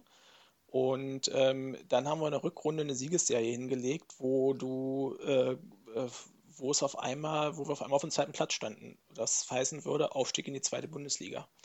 Und ähm, dann, äh, dann war letzter Spieltag. Ähm, St. Pauli war damals Erster in der dritten Liga, wir waren Zweiter. Ähm, Osnabrück Dritter. Und ähm, wir haben gegen St. Pauli gespielt und St. Pauli war schon durch. Die, sind, ähm, die waren schon vor dem Spiel aufgestiegen. Das heißt, wir mussten nur noch in Anführungsstrichen gewinnen. Und ähm, äh, ja, und dann war es halt so, wir haben nur 1 zu 1 gespielt und Osnabrück hat irgendwie ähm, äh, in der, weiß nicht, drittletzten Minute oder irgendwie sowas äh, den entscheidenden Siegtreffer geschossen, dass die da noch an uns vorbeigezogen sind. So. Und das, das war natürlich ein bitterer Moment, zumal Osnabrück dann auch in der, äh, die, die haben an den letzten beiden Spieltagen damals äh, in den letzten fünf Minuten den Siegtreffer jeweils geschossen. Ähm, so was, was so richtig bitter war, äh, da in Kombination. Und ähm, ja, da stand es halt so kurz vor dem Durchmarsch von der vierten in der zweite Liga und, äh, und scheiterst dann so um wenige Minuten. Äh, das, da muss ich sagen, das, das war wirklich ein bitterer Moment. Das glaube ich. Ähm, ich erinnere mich noch daran, dass ich das erste Mal einen, äh, einen FCM-Fan kennengelernt habe. Das war irgendwie auf so einer äh, Studentenparty noch in Bielefeld. Irgendwie, der hat da studiert und er kam irgendwie so auf Fußball und er war so richtig am Leiden. Das war wahrscheinlich dann so 2005 oder 2006 oder so. Und er war so richtig am Leiden, weil die FCM immer verlor und unter 1000 Zuschauer da waren oder so. Und da muss ich ab und zu dran denken, wenn ich sehe, wie sich das in den letzten Jahren so krass entwickelt hat. Also mhm. äh, schon krass, was das für ein, für ein Unterschied ist. Ihr hattet damals aber auch immer gute Kontakte zu den Braunschweigern, oder? Du hast das vorhin schon angesprochen und ich meine, dass auch ein paar Braunschweiger Kollegen in deinem Fanzine damals erwähnt wurden. Ja, es, es war halt, ähm, ich sag mal, Magdeburg und Braunschweig sind der Partnerstädte. Mhm. Ähm, und äh, äh, witzigerweise muss man dazu sagen, ähm, äh, 1990, also kurz nach der Wende, gab es dann zwei Freundschaftsspiele, ähm, FCM gegen Braunschweig und dann das Rückspiel irgendwie ein halbes Jahr später in Braunschweig. Und ähm, äh, ich war nicht bei, bei den Spielen, aber soweit ich gehört habe, ähm, wurden äh, bei dem Spiel in Magdeburg die Braunschweiger noch vermöbelt und aus dem Stadion gejagt, so ungefähr. Mhm. Ähm, äh, also aus welchem Grund auch immer. Und es hat sich dann erst so im Laufe der der 90er hat sich dann da eine gewisse Freundschaft entwickelt und zwar insbesondere getrieben halt durch die, durch die Magdeburger Kollegen, die, ähm, die in Braunschweig gewohnt und gearbeitet haben. Halt. Die mhm. sind dann auch mal zur Eintracht gegangen, dann hing eine FCM-Fahne irgendwann da und, ähm, und so hat sich das entwickelt und dann kamen halt erste, erste persönliche Kontakte und, ähm, und dann wurde es halt irgendwie, irgendwie immer größer und es war halt, ja, ich sag mal, gleiches Umfeld, gleiches Vereinsumfeld, so eher so die Kämpfertypen auf beiden Seiten, auch, auch von, der, von, der, von der Mannschaft her, das, das, das war ja nie bekannt, Braunschweig und Magdeburg für technisch hochklassigen Fußball, bis zu dieser Saison jetzt aktuell, mhm. ähm, äh, war, sondern waren, waren ja immer eher die, eher die Kämpfer und ähm, das hat dann äh, hat dann irgendwo verbunden und dann kam halt immer mehr dazu. Und dann gab es ja auch in der Saison 2001, 2002, wo man erstmalig gegen andere gespielt hat, gab es ja auch ähm, eine Freundschaftschoreo äh, bei uns im Grubestadion, ähm, die dann zusammen ausgerichtet wurde. Und ähm, ja, dann ich sag mal, das, das war auch schon fast der Höhepunkt ähm, äh, und dann ist es geht es wieder ein bisschen runter. Ich weiß, es gab auf Ultraszene immer mal wieder Kontakte, ähm, äh, mal mehr, mal weniger. Ähm, es, es, wird in der breiten Masse, ähm, sag ich mal, wird es akzeptiert. Ähm, und ähm, ich sag mal, wenn ich jetzt, ich, ich, ich habe in den letzten Jahren auch ab und zu mal immer noch ähm, das eine oder andere Braunschweig-Spiel gesehen. Und äh, ich sag mal, wenn ich in der zweiten Liga oder dritten oder ersten Liga ähm, äh, wenn Braunschweig da gewonnen hat, habe ich, hab ich mich auch eher gefreut als alles andere. Insofern, ähm, ja, ich, ich kenne auch noch ein paar Braunschweiger und, und freue mich, wenn ich die sehe. Ähm, aber ich, ich will mal sagen, die, die große Freundschaftszeit, wie es vor 20 Jahren war, die, die gibt es nicht mehr. Hm. Hast du denn auch andere Freundschaften so miterlebt oder so selbst aktiv mitgetrieben, sage ich mal? Nee, also ähm, ich, ich persönlich nicht. Also ich, ich hatte, wie gesagt, gute Kontakte zu Braunschweigern. Ähm, es gibt ja ähm, eben gerade im, im Ultra-Umfeld gibt es ja die, die Kontakte zu Krakau und zu, zu Chemie Leipzig. Ähm, da habe ich persönlich aber ähm, nichts, ähm, nichts mit zu tun gehabt und ähm, ich sage mal, das wird respektiert, da haben alle ihre Freunde und, ähm, und, und, und dann ist gut, aber es, es waren halt auch nie Freundschaften über, für die gesamte Fanszene, also mhm. es waren dann halt auch, auch gruppenbezogen in erster Linie. Ah ja. Und bei den Rivalitäten, der direkte Nachbar aus eurer Gegend war ja äh, häufig auch gar nicht mit euch in einer Liga. Wer waren denn wer ist denn abgesehen davon so für euch der große Rival? Ist das dann Dynamo Dresden? Du hast vorhin den ersten Sieg in Dresden erwähnt. Ja, also Dynamo ist, äh, ich sag mal, das, das rührt eigentlich schon aus Mitte der 70er her, wo ja die Meistertitel zwischen Dresden und Magdeburg hin und her gingen. Ähm, so, und dann äh, war es ja auch so, oder ist es auch noch so, ähm, äh, gut, Rostock hatte auch natürlich immer einen relativ guten Zuschauerschnitt, aber Magdeburg und Dresden waren halt auch fanmäßig immer schon ähm, sehr, sehr weit vorn mit dabei. Und das hat sich dann irgendwie so über die, die Jahre aufgebaut. Und es gab ja, ähm, äh, gab dann immer mal wieder Auseinandersetzungen. Und ich, ich denke auch, ähm, da können mich aber auch gerne Dresdner äh, Dresdner Fans ähm, zitieren oder wie, das Ganze widerlegen, wir sind schon auch einer der Hauptrivalen für Dynamo. Also mhm. das, davon, davon gehe ich jetzt mal aus. Mhm. Und äh, ja, waren, waren immer interessante Spiele mit, mit, mit großer Anhängerschaft und ja, mal gucken, wann wir uns mal wiedersehen.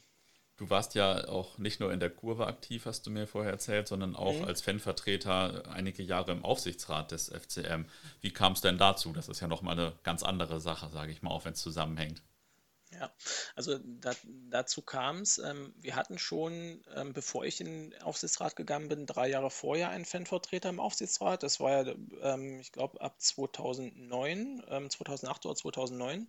Ähm, das war damals auch so ein, so ein Trend unter den, den deutschen Ultraszenen, dass halt ähm, versucht wurde, einen Fanvertreter in den Aufsichtsrat zu bekommen, einfach um da auch eine gewisse Stimme im, im Verein oder im, im Club dann mitzuhaben. Und wir hatten schon einen äh, ein Fanvertreter und der hat nach drei Jahren gesagt, er möchte halt nicht mehr weitermachen. Und ähm, dann kam er und auch noch ein paar andere Leute äh, unabhängig voneinander auf mich zu. Ich weiß nicht, ob die sich abgesprochen haben oder wie auch immer, aber ähm, sie kamen auf mich zu. Ähm, sicherlich auch, A, weil ich, ähm, ich sag mal, einige Leute in der Fanszene kannte und ähm, äh, und darüber hinaus auch ähm, durch meinen Beruf ähm, gewisse Erfahrungen mitgebracht hat. Also ich bin, äh, bin Steuerberater und Wirtschaftsprüfer. Mhm. Ähm, das heißt, ich, ich kenne mich auch in Sachen äh, Finanzen und so weiter ähm, dann schon relativ gut aus. Ich weiß, wie man bestimmte Zahlen zu lesen hat äh, äh, und solche Dinge. Und ähm, das hat dann, denke ich, auch ähm, dazu geführt, dass ich von verschiedenen Seiten angesprochen wurde und, äh, und gefragt wurde. Dann habe ich mir das nochmal gut überlegt, weil ich hatte ja vorhin gesagt, ich äh, ich wohne in Hannover ähm, und die Sitzungen sind natürlich dann immer in Magdeburg, ähm, was natürlich nochmal einen zusätzlichen Zeitaufwand bedeutet. Ja. Aber ähm, es waren halt, ich sag mal, fünf, sechs Sitzungen pro Jahr. Ähm, also alle zwei Monate nochmal in der Woche nach Magdeburg fahren, abends ähm, die, die Sitzung machen und wir nach Hause fahren, hielt sich jetzt auch in Grenzen der Zeitaufwand. Insofern ähm, habe ich gesagt, ja, mache ich, mach ich gerne und, äh, äh, äh, und dann wurde ich halt, äh, halt auch gewählt. Mhm. Und war das dann äh, eine tolle Erfahrung oder war das eher trocken oder ja, war es konstruktiv? Nee, war, war, war schon eine sehr gute Erfahrung. Also ähm, es war auch eine, eine, konstruktive Runde. Also wie gesagt, ich war dann der, der Fanvertreter und wir waren sieben Leute im Aufsichtsrat und an den Sitzungen haben halt immer die sieben Vertreter des Aufsichtsrats plus die Präsidiumsmitglieder teilgenommen und die mussten dann halt Rede und Antwort stehen, haben halt von der aktuellen Lage berichtet und so weiter. Und ähm, es wurde dann auch schon ähm, teilweise heftig da diskutiert, wenn, wenn Meinungen auseinandergingen, aber auch immer, ähm, ich sag mal, das zeigt zeigt dann auch wieder, sagen wir mal, das, das Magdeburger Bild. Es wurde am Ende mit einer Meinung rausgegangen. Mhm. Und wenn man auch dann, ich sag mal, äh, etwas länger diskutiert hatte, da ist keiner aufgestanden, bis, bis man nicht eine, ähm, eine gemeinsame Lösung für alle Seiten gefunden hat. Und das ist halt auch das, was, äh, was sich durch den ganzen Verein irgendwo zieht. Ähm, sowohl Fanszene als auch, ähm, ich sag mal, die Organe äh, und so weiter. Das, das, das war, war, war gut zu sehen. Und, und was halt wirklich zu sehen war, weder im Präsidium noch im Aufsichtsrat, da hatte keiner persönliche Interessen. Alle wollten den FCM nach vorne bringen. Die, das, das stand wirklich bei allen, das, das konnte man allen wirklich äh, ansehen. Wir wollen was für den FCM tun und wir wollen den nach vorne bringen. Und das hat, ähm, äh, das, das hat halt ähm, äh, auch gut, gut gefruchtet dann in dem, in dem Zusammenhang. Hm. Ja, das ist ja selten, dass äh, alle der Meinung sind, dass keiner da persönliche Interessen hat und es immer um den Verein geht, dann man hört ja auch häufig mal von Leuten, die irgendwo engagiert waren und dann davon genervt waren, dass es dem und dem nur um sich selbst geht oder so. Mhm. Ja. Und hattest du als Fanvertreter dann häufig konträre Meinungen oder ähm, lief das gar nicht so entlang, ich sag mal, der Grenze Fans, andere Aufsichtsratmitglieder ähm, und waren das eher inhaltliche Unterschiede, die man dann vielleicht hatte? Mhm, also ich sag mal, inhaltlich vom, vom von, vom Sportlichen, vom Finanziellen und so weiter, da, da lief es alles ähm, relativ, äh, relativ gut äh, miteinander. Da war ich auch ähm, oftmals der Ansicht ähm, äh, der, der anderen. Und ähm, ich sag mal, es ist dann im Aufsichtsrat, ähm, äh, hat man natürlich, bekommt natürlich schon diverse ähm, Insider-Informationen mit. Ähm, also, ist, dass ich halt zum Beispiel äh, acht Wochen früher als andere erfahren habe, mit welchen Spielern halt nicht verlängert werden sollen, die Verträge und so mhm. weiter. Ähm, ähm, das wird halt in solchen Kreisen natürlich schon, schon eher vordiskutiert. Äh, alles natürlich streng vertraulich, da ist natürlich klar, unterzeichnet man auch Verschwiegenheitserklärungen und so weiter. Und ähm, ja, insofern, ähm, das, das war soweit gut. Ich sag mal, wo es dann auseinanderging, war natürlich, wenn es Richtung äh, ähm, Fan-Themen ging, äh, wobei das auch nicht ähm, so extrem war, weil ich sag mal, wir hatten dann die Saison, wo ich dann reingewählt äh, worden bin, ist halt, war die, wo wir dann nur die Klasse gehalten haben, wegen, äh, weil die Regionalliga reformiert wurde. Mhm. Insofern war das auch, wir hatten einen Zuschauerschnitt von irgendwie 3000 oder sowas, da, da war nicht viel los fanmäßig. Und das hat sich dann erst über die Jahre wieder so, so ein Stückchen aufgebaut. Und ähm, so viele Themen gab es dann nicht. Und klar gab es dann, wenn es mal wieder eine Pyroshow gab, dann, dann musste ich mir dreimal anhören, ob ich nicht mal auf die Fans wieder einreden könnte, dass das so unterbleiben hat. Und dann habe ich gesagt, hm, ja, kann ich machen, aber bringt eh nichts. Wisst, wisst ihr doch selber. äh, da lässt sich keiner was vorschreiben. Und, äh, und dann war das Thema auch irgendwie durch. Also ging, ging relativ schnell. Hm. Und hattest du ein spezielles Thema ähm, für das oder gegen das du dich in der Zeit im Aufsichtsrat engagiert hast? Also ich sag mal, so, so viele Themen ähm, gab es nicht. Es war im Prinzip Tagesgeschäft, mhm. ähm, sehr, sehr viel. Ähm, es gab aber ein sehr brisantes Thema, äh, was vielen Fans in, am Herzen liegt und wo, wo ich auch ähm, aufgrund meiner persönlichen Meinung, und die vertrete ich dann, wenn ich im Aufsichtsrat bin, ähm, entgegen der Erwartung der vieler Leute aus der Fanszene agiert habe. Und zwar fiel in die Zeit rein ähm, die Anfangsdiskussion um die Ausgliederung der ersten Mannschaft in, äh, in eine Tochtergesellschaft. Mhm. Und ähm, ich, ich, als es damit losging, ähm, habe ich dann auch, ich sag mal, äh, ja, andere Fans darüber informiert, zu denen ich dann einen guten Draht hatte und so weiter. Habe gesagt, Achtung, hier gibt es jetzt Diskussionen. Ähm, und ähm, äh, ich habe aber aufgrund der Konstellation, die damals vorherrschend war, ähm, für mich unter Abwägung aller Interessen und so weiter gesagt, ähm, für mich ist es das Sinnvollste, ähm, wenn, wenn die erste Mannschaft ausgeliefert wird. Das ist für den Fußballromantiker und den, den Fußballfan nicht das, was man hören will, das ist mir klar. Ähm, aber das, ähm, äh, da habe ich dann für mich entschieden, ähm, ich bin jetzt äh, hier der gewählte Fanvertreter und ähm, dann, dann habe ich in dem Moment auch das Recht, das äh, ähm, äh, abzuwägen und mein, mir meine Meinung dazu bilden und, äh, und diese Meinung dann auch zu vertreten. Ja, so Ausgliederung ist natürlich ein äh, schwieriges Thema. Also ich bin natürlich auch erstmal tendenziell dagegen, aber wenn ich jetzt zum Beispiel sehe, wie beim HSV damals, ähm, äh, wenn dann natürlich die, das ein EV mit vielen Sportarten ist und wenn dann mhm. die Fußballer noch fünf Trainer bezahlen müssen, weil man jede drei Monate einen durchschleust und darunter mhm. dann natürlich irgendwie die anderen Sportarten leiden oder vielleicht auch so eine Gesamtinsolvenz des Vereins oder so in, mhm. in greifbare Nähe rückt, sage ich mal, dann ist das natürlich äh, dann, ist, dann versteht man schon den Sinn einer Ausgliederung. Das Problem ist ja eigentlich ja. eher dahinter, dass dann äh, vielleicht irgendwann nicht mehr 100% dem EV gehören, sondern irgendwelchen anderen Leuten oder Staaten oder so. Genau, das ist ja eigentlich das, das Problem. Das, Genau, und da, das ist aber ein Punkt, und da muss ich sagen, ähm, ich sag mal, der endgültige Schritt der Ausgliederung, der, dieser, dieser Prozess, die Diskussion zog sich ja dann über zwei oder drei Jahre hin, bis dann äh, die, die finale Mitgliederversammlung war und so weiter. Und da war ich dann auch schon nicht mal im Aufsichtsrat. Ähm, mhm. Da, da gab es ja dann einen neuen Fanvertreter. Ähm, und ähm, ich, ich muss sagen, wir haben auch unter Mitwirkung der Fans, die sich da, ähm, die von Anfang an in die Diskussion eingebunden waren, ähm, trotzdem noch ein relativ gutes Paket geschnürt, meiner Meinung nach, ähm, aus, aus Fansicht. Also wir haben zum Beispiel, ähm, das war schon, das war schon vorher, ähm, äh, in der Satzung stehen, ähm, dass unsere Vereinsfarben blau-weiß sind, äh, blau-weiß sind, dass das Emblem so ist, wie es ist und dass daran nur mit einer Mitgliederversammlung 90 Prozent Beschluss gerüttet werden darf ja, oder sowas, was ja nie ähm, was ja nie umgesetzt werden kann. So, sowas haben wir drinstehen. Genauso wie, ähm, wenn jetzt wirklich Anteile an der Tochtergesellschaft verkauft werden sollten oder wenn da jemand kommen würde, muss halt auch eine Mitgliederversammlung ähm, einberufen werden, wo dann ähm, irgendwie, ich glaube, 75 Prozent zustimmen müssten. Und ähm, ähm, also das ist erstmal eine extrem hohe Hürde.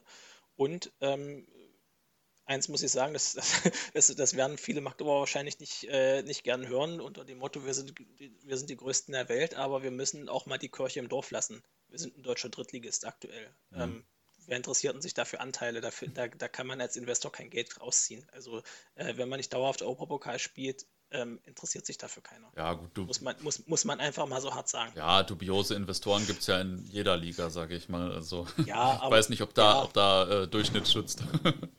ja, ist, ist, ist, ist richtig, aber ähm, ich sag mal, ich, ich bin am Ende ähm, zufrieden mit dem Paket, was rausgekommen ist und ähm, das ist äh, ähm, äh, das ist für mich das Entscheidende. Mhm.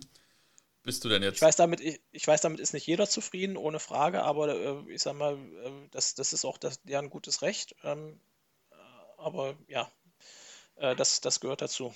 Ja, das ist ja auch ein schwieriges Thema, zu dem man ja auch selbst so im Laufe äh, seines Älterwerdens oder seines Dazulernens ja auch mal unterschiedliche Ansichten vertritt, sage ich mal. Ne? Das ist, hm. Ähm, ist bei mir jetzt ja auch schon vielleicht ein bisschen anders äh, oder ein bisschen weniger radikal als früher.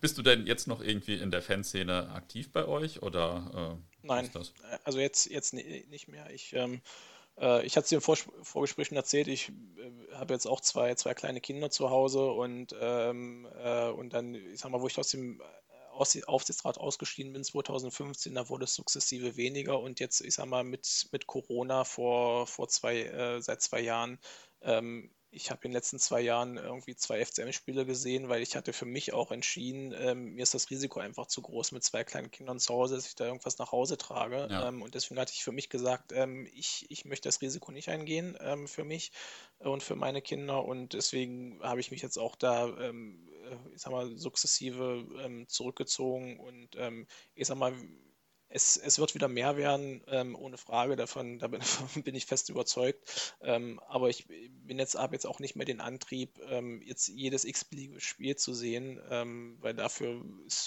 sage ich auch ganz offen, ist mir die Zeit mit meinen Kindern auch ähm, zu wertvoll. Mhm. Ja, kann ich nachvollziehen. Ähm, hättest du denn früher gedacht, dass sich der Verein und auch die Fanszene in, in Magdeburg einmal so entwickeln wie in den letzten Nein. Jahren oder, äh, oder wie Nein. das im letzten Jahrzehnt der Fall war? Und wie kommt das eigentlich? Also da, da hätte, glaube ich, vor, vor 20 Jahren, als die ersten Ultra-Bewegungen in Magdeburg äh, aufkamen, hätte niemand gedacht, wo, wo wir uns mal hin entwickeln. Also das, ähm, äh, ich sag mal, es kam ähm, eine glückliche Fügung zusammen. Es war das, das Stadion, ähm, der, der Neubau, der hat auf jeden Fall einen Schub gegeben ähm, in Sachen äh, Fanszene. Und dann haben wir ähm, meiner Meinung nach über, über Jahre jetzt äh, wirklich fantastische Vorsänger gehabt, die dann auch verstanden haben, irgendwann das ganze Stadion mit einzubeziehen. Ich meine, du, du kennst ja die, diese Wechselgesänge, die dann irgendwann aufkamen, ja. ich glaube 2015. Ja. Ähm, und dann auch dieser Push durch die Aufstiegsspiele, durch die Aufstiegssaison damit mit, Offen, mit den Offenbach-Spielen, wo dann ähm, auch jeder im Stadion stand, wo wir dann unser 50-jähriges Jubiläum hatten mit einer Stand ganz Stadion-Choreo über das gesamte Spiel, wo alle so ein, so ein, so ein Cape anhatten, das ganze Stadion wirklich in Blau-Weiß war, 90 Minuten. Und ähm, das hat äh, so dieser ganze Aufschwung sportlich hat natürlich einen enormen Beitrag geleistet, aber auch so ähm, ähm, ja, das Stadion selber und die, die Fanszene, was man einfach daraus macht, ähm, dass man, dass man gesagt hat, wir sind hier für den Verein, wir wollen, wir stehen das alle, wir wollen das alle zusammen machen und ähm, ähm man, man hört es ja jetzt auch, ähm, äh, ich sag mal, Block U ist ja aktuell äh, in, äh, während der Corona-Situation nicht aktiv. Ähm, äh, gibt es ja auch bestimmte Gründe für. Und ähm, dann sagt halt der Rest der Zuschauer, ähm, ist uns egal, wir singen trotzdem. Also die Gegengrade oder wie auch immer. ähm, äh, wo, wo man denkt, so sowas hätte es vor zehn Jahren nie gegeben. ja, ist auch schon ziemlich lustig. ja, ja, also insofern, ähm, nee, das ist einfach, einfach schön zu sehen. Und ähm, äh, wie gesagt, ist, äh, ist eine schöne Sache, die, ähm, die da über die letzten Jahre einfach entstanden ist. Mhm. Ich mache jetzt hier mal einen Break und wechsle gleich mal zu unseren anderen Themen. Falls du am Ende bei der Anekdote aber eine vom FCM erzählen möchtest, kannst du das auch gerne hier schon tun. ah, Anekdote, ähm, gute Frage. Also wirklich Anekdote habe ich nicht. Ich, ähm, ich, ich sag mal, eine der kuriosesten Auswärtsfahrten ähm, ist, äh, die, die wir erlebt haben, ist, wir sind 1997 äh, mit einem Wochenendticket und damals gab es noch das alte, was zwei Tage lang gültig war, also Samstag und Sonntag, ähm, sind wir zum Freundschaftsspiel nach Saarbrücken gefahren und zurück äh, mit dem Wochenendticket. Also samstags morgens um 6 in Magdeburg los, dann waren wir irgendwie nachmittags 16 Uhr in Saarbrücken.